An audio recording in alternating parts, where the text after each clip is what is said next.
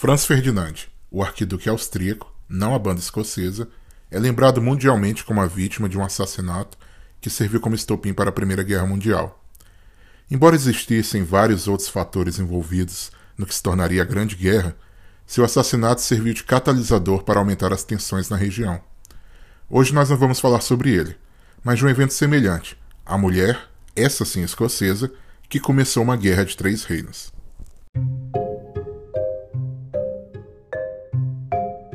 Você está ouvindo Já, mas ainda não um podcast sobre histórias da igreja.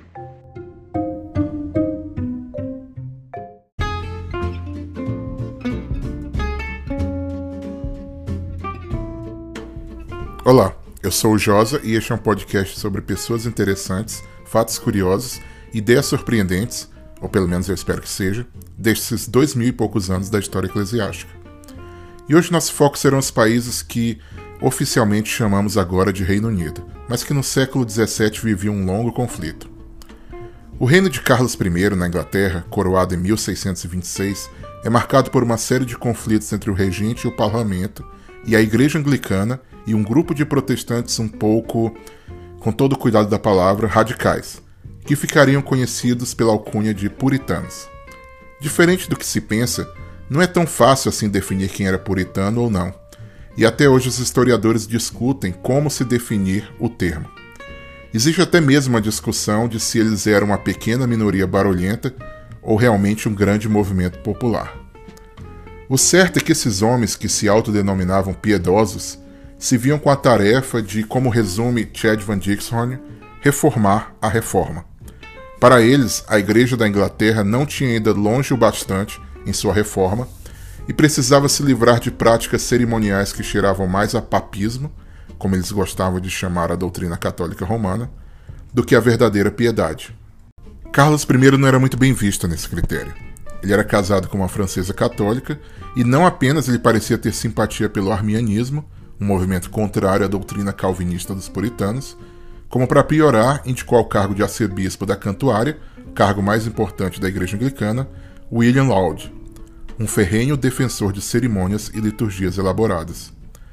Carlos parecia ter como objetivo manter a Igreja Anglicana o menos calvinista possível, o que lhe daria uma base de poder mais forte, visto que muitos puritanos defendiam sistemas de governo que favoreciam a participação popular maior.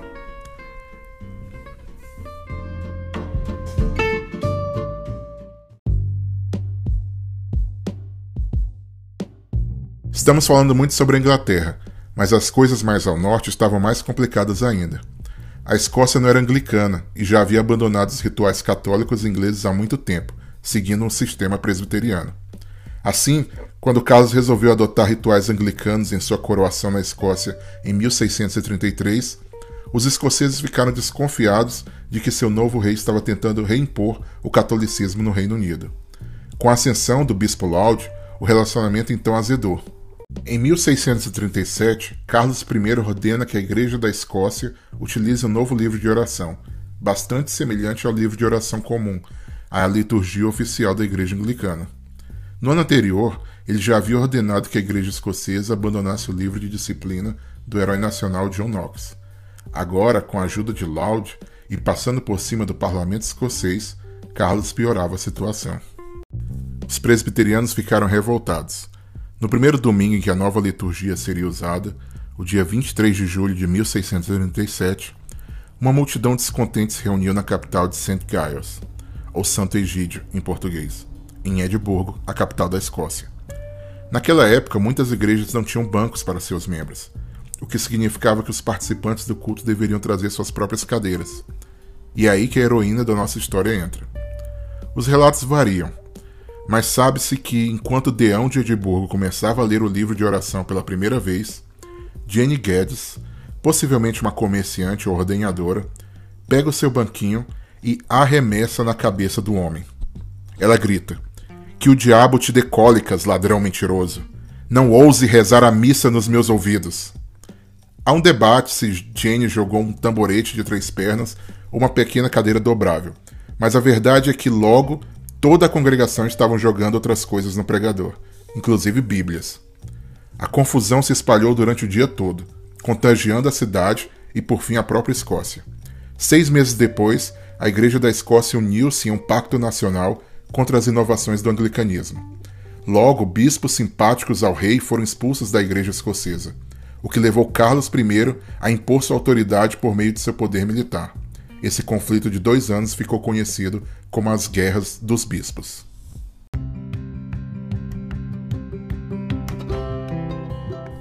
Mas a influência de Jane não acaba aí.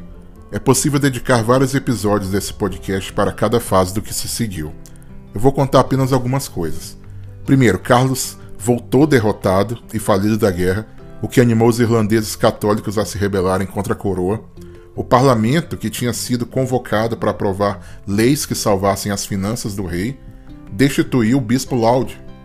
E no início, a Escócia, que não estava envolvida no conflito com a Irlanda, acabou auxiliando a Inglaterra anos depois, num pacto que teria como consequência a produção dos padrões de Westminster, o documento confessional usado por presbiterianos do mundo todo, inclusive brasileiros. Carlos I, depois de alguns anos, acabou julgado por alta traição e foi decapitado, um evento único na história da Inglaterra. Uma república foi instaurada brevemente na terra da família real. As guerras prosseguiram por anos até que seu filho Carlos II conseguiu voltar ao poder anos depois, com o apoio de muitos que enfrentaram seu pai. Mas isso fica para outro dia.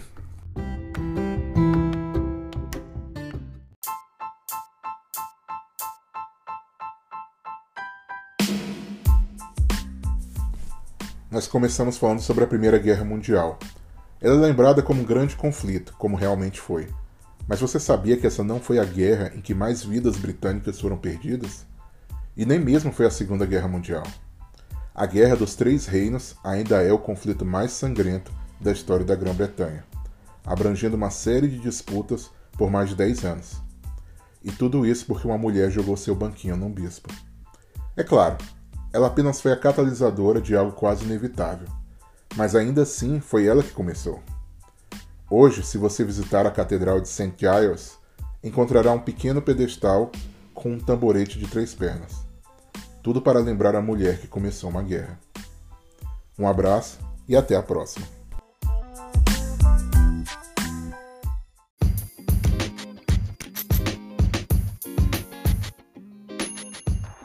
Já, mas ainda não a produção Top 10 Show. Roteiro e apresentação de Josa, voz da abertura de Luiz Felipe Herriger.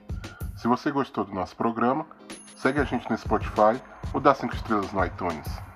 Segue a gente também nas redes sociais, arroba já mais ainda não. Um abraço.